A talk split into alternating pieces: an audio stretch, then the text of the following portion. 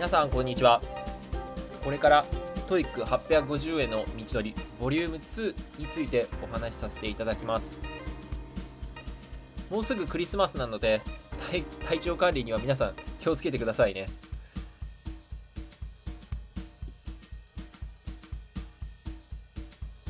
それでは前回第3次ショックまでお話ししたので次第4次ショックなんですけど、まあ、第4次ショックはあの前回最後にお伝えした帰国後の TOEIC の点数ですよね。あのえリスニングが400とリーディングが260とで合わせたら660だったと。かなりの衝撃的な点数ですよね。もう僕自身本当にアメリカに行ってたし800あると思ってただけに本当にこれはきついって思いました。結構ねあの周りの方とか800はいかなかったんですけど770だったりとかそれとかあの来来年度あの大学生と大学院生が一緒にあの交換留学先に行ってるんですけどあの来年度の大学生が TOEIC900 を超えていたっていうのも聞いてあららって思いましたね。あの自分の何て言うんですかね不甲斐なさと言いますか本当結構ショックでしたね。であのそのまま社会人まであの約1年間あったんですけど、まあ、勉強して、まあ、725までは上がったんですよ。でそのまま社会人になったんですけど。で1年間あの約あの1年間あの社会人になってあの営業をやってたんですけどちょっと英語を本当に英語が好きだったので当時。あの英語やってないなと思って。でちょっと一回 TOEIC 受けてみたんですね社会人の間に、まあ、その1年間の間のまあ8ヶ月目か9ヶ月目ぐらいに。でまあ本当営業が忙しかったりとか、まあ、精神的メンタル的にちょっと営業があの合わなかったみたいでちょっとやられてて。でその実際に受けてみたら650ぐらいだったんですかね。ちょっと下がってたのかな？650か665ぐらいだったと思うんですけど、まあ、ちょっとあの多分665だったと思います。で当時の点数があの下がってて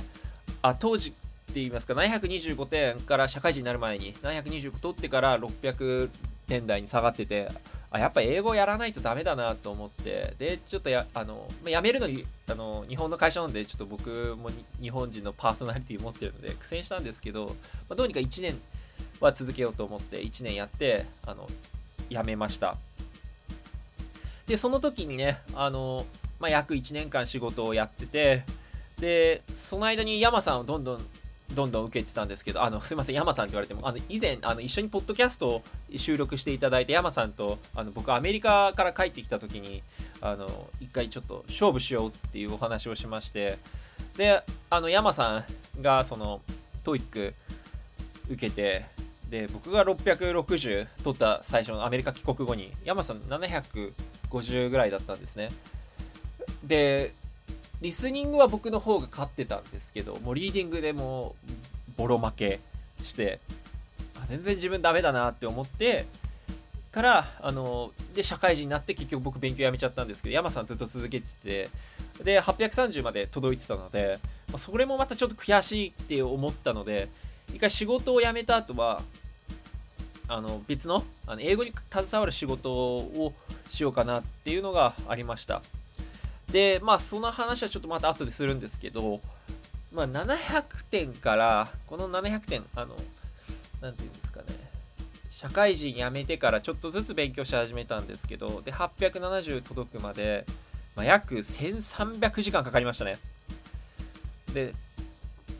まあ、ちょっと、もうちょっとやってるのかもしれないんですけど、スタスタディプラスで測ってた時の最初の点数が725点だったので、705点か。705点なので、まあ、705点から870っていうのを考えると、1300時間、スタディプラスで、あの、きっちり、僕も本当にきっちり測ってたので、あの、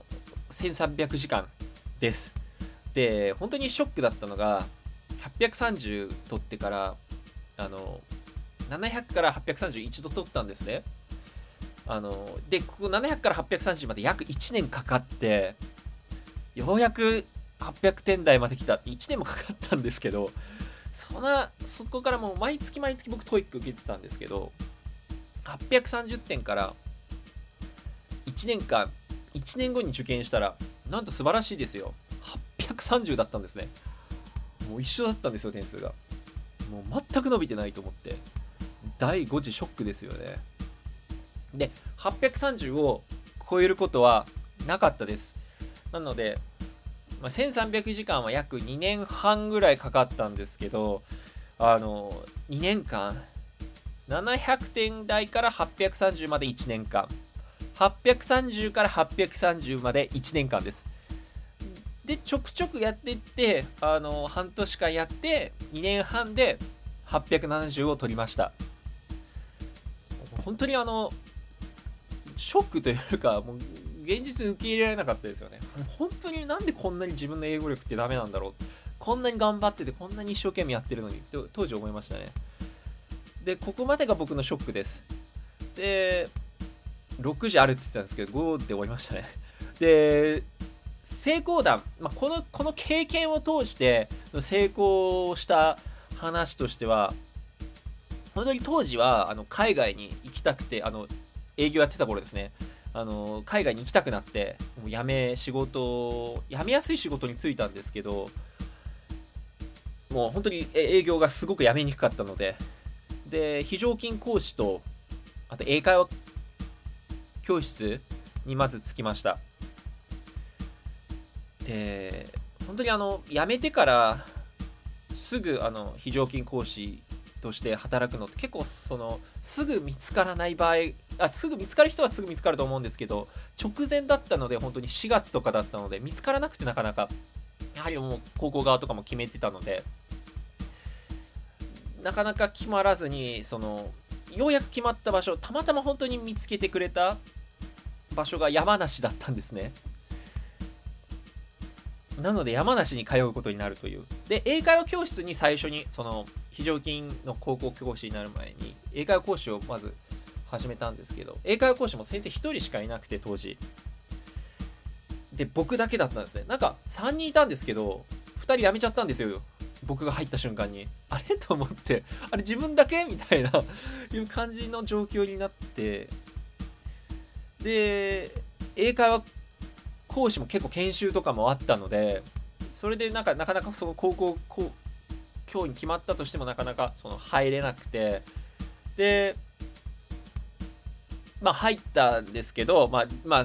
正直あのすみません。あの英会話教室入ってて働き始めて非常勤の高校講師も始めてで山梨だった場所はは結構あの遠くて2時間半かかってたんですよ。通勤時間に。バリバリ遠い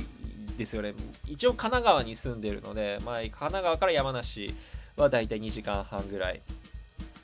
でその英会話教室の方はあの本当に僕とりあえずその英語を使った仕事何でもいいやって思ってあの募集してるところとりあえずあの募集あの探して応募してたんですね。で英会話教室に入ってその英会話教室の場所もあのもう今はちょっとなくなってしまったんですけど、まあ、西葛西の方にあるんですけど、まあ、そちらであの働かせていただいてたんですね。でそこが西葛西だったのでで非常にあの遠いんですよね。山梨からまた千葉寄り西葛西って千葉寄りなのでその移動もすごく遠くてもうなんかトライアングル遠いトライアングルをぐるぐるしてた感じなんですけどで、まあ、帰りとかも11時とかになっててで英会話教室なんで、まあ、週なんていうんですかね収録と言いますかその、まあ、収録ではなかったんですけど、まあ、土曜日もある英会話教室自体は収録でやってて。で、まあ、ネイティブの先生と日本人の先生がいて、まあ、日本人の先生はその週3か4だったと思うんですけど、まあ、それで働かしてもらってて。で本当無茶を言ってその山梨の方にもちょっと英会話教室の方のプランと合わせてほしいっていうのをお願いしてたのでほとんど時間割がその午前中だけ午前中とか連続5コマとかあの本当鬼畜なあの時間割ででそれだとすぐ移動してあの何て言うのかな英会話教室に行っててっていうのをずっとやっててその中の隙間時間でどうにか勉強してたんですね。なので通勤時間も本当朝5時起きとか5時半起きの時にあの1つ電車遅れるともう2限目間に合わなくなっちゃうので間に合わなくなるのかな？わかんないんですけど僕も怖くて1限目の授業前に全部行ってたのであの本当にその朝の電車の2時間電車とバスですかね。2時間半ぐらいかかるところをとりあえずとりあえずあの勉強をずっとやってましたね。はい。すごい大変でした。あとはやっぱスタプラ始めたのもその成功談としてはいいかなと思います。ほんと900超えの方いっぱいいますよね。スタディプラス。なので本当勉強方法を教えてもらったりとか切磋琢磨させていただく。あとどんどんどんどん僕の周りが800点台だった。当時僕は830だったらそれこそ850だった方とか、まあ、840だった方がどんどんどんどん900超えていくんですよ。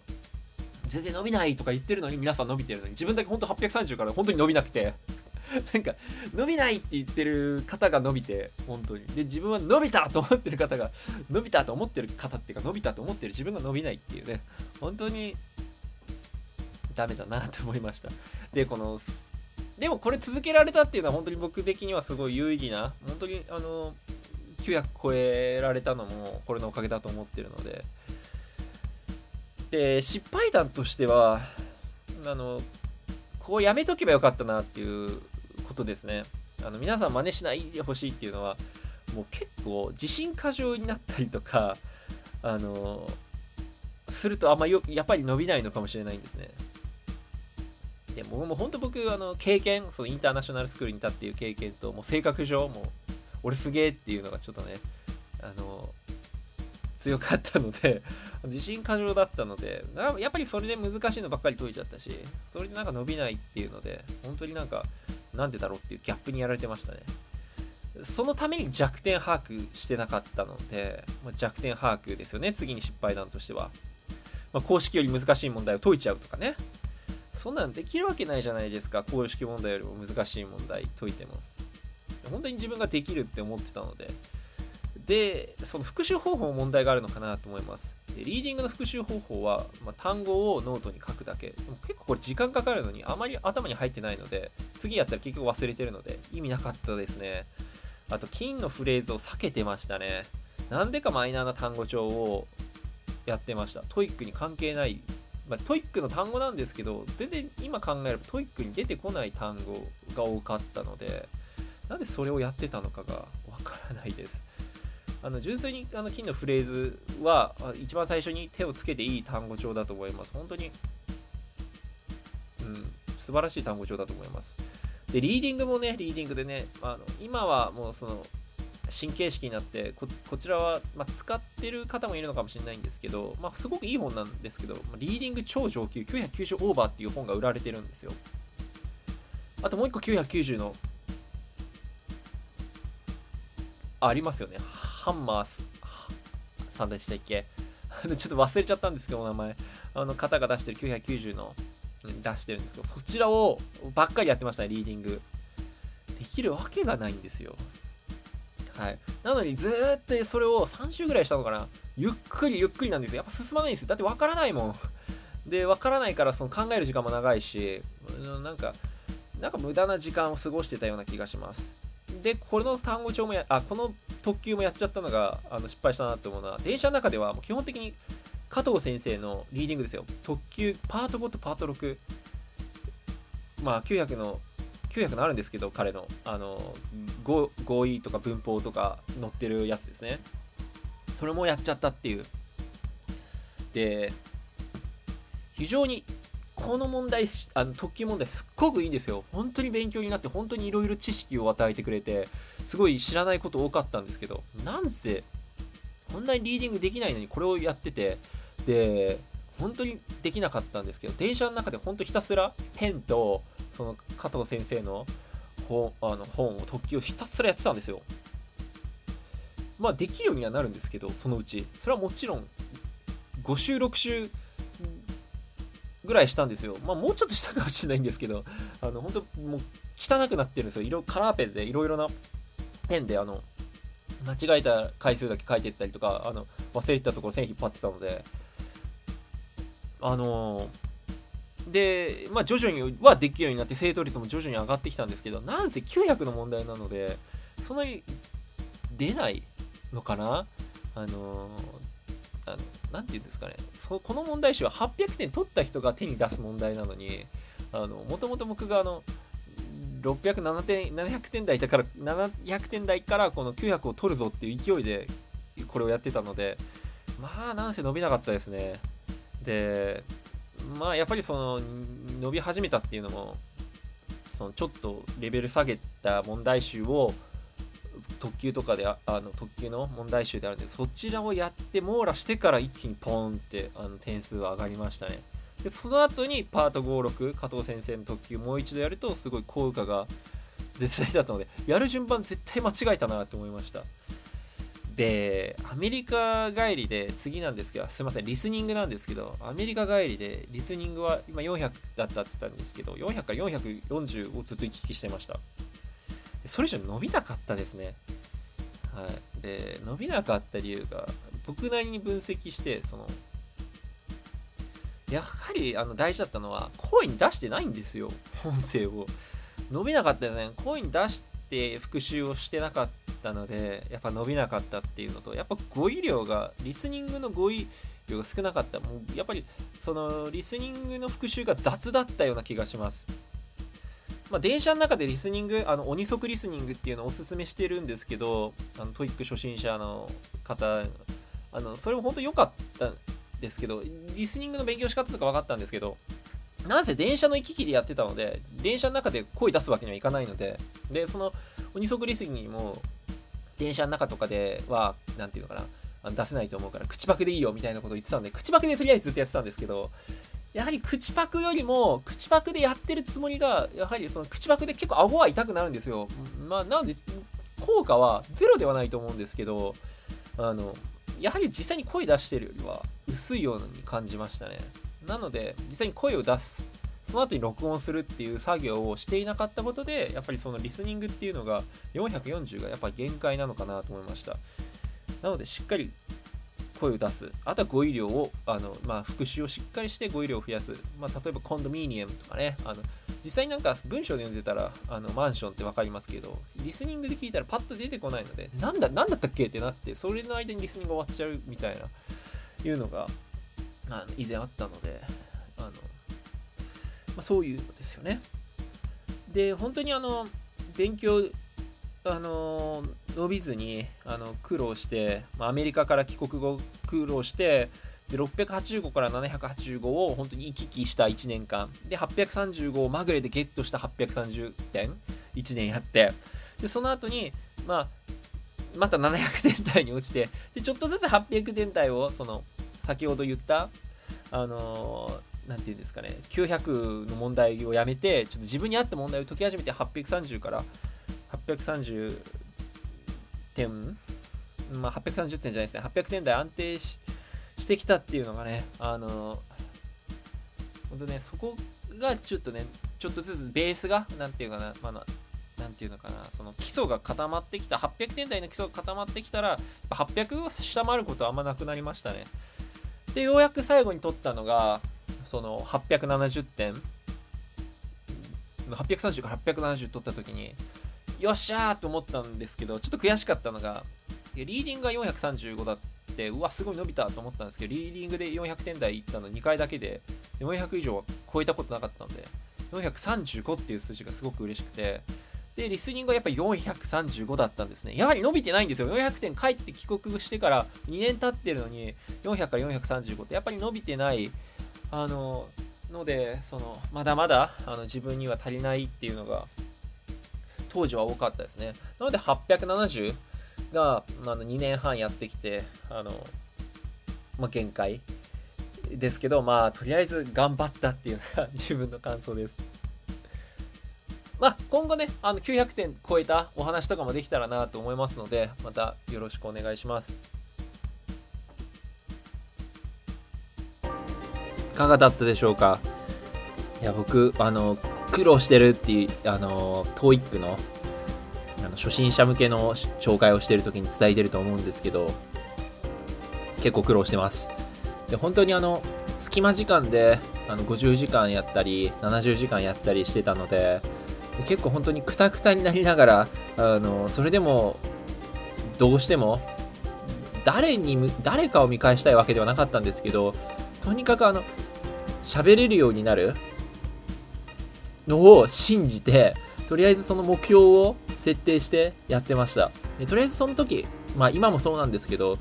大学院にアメリカの大学院に行きたくなってでやっぱり TOEFL100または IELTS が、まあ、8.0はちょっと自分なりに必要かなと思ってまだあのまだまだあの継続しています。